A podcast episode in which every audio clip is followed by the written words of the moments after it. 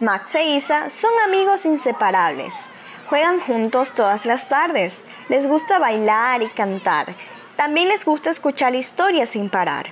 Isa caminaba junto a Max y Skippy un domingo divertido. Se entretenían viendo los paisajes y el sol brillar.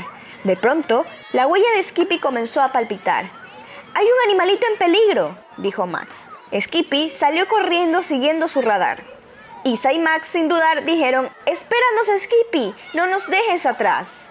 Skippy se detuvo y comenzó a ladrar con mucha fuerza. Estaba angustiado ladrándole a unos niños extraños que lanzaban piedras a una gatita.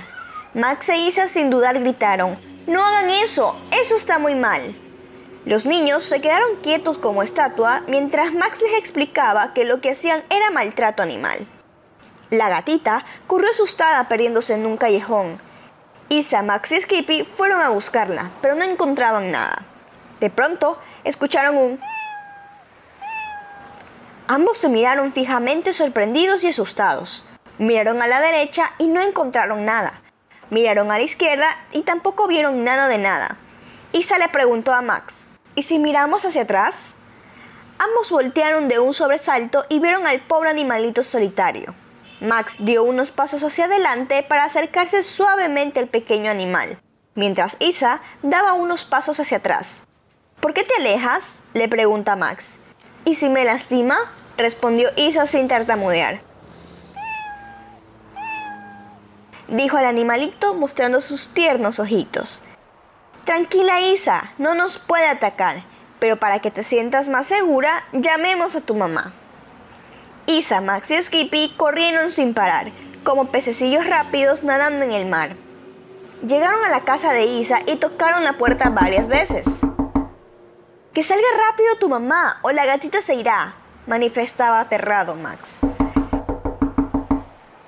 La mamá de Isa abrió la puerta con una sonrisa de oreja a oreja y dijo muy contenta, Qué bueno que vinieron niños, acabé de hornearles galletas con canela. No, mamá de Isa, no vinimos por galletas. Acompáñenos, por favor, una gatita nos necesita. La mamá de Isa colgó su delantal por la puerta y los tres cruzaron todo el parque. De pronto escucharon un... Isa miraba a la izquierda y Max a la derecha y no encontraron nada. Y se escuchó de nuevo un...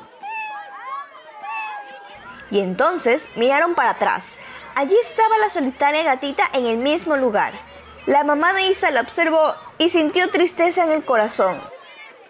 La pobre gatita maullaba de dolor, temblaba y miraba a todos como diciendo, no me hagan daño, tengo miedo.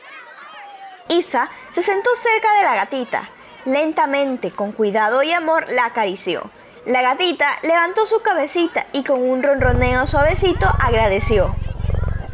Max se dio su abrigo para usarlo como mantita y de esa manera arropar a la gatita. Isa la tomó entre sus brazos y preguntó, ¿qué podemos hacer para ayudarla?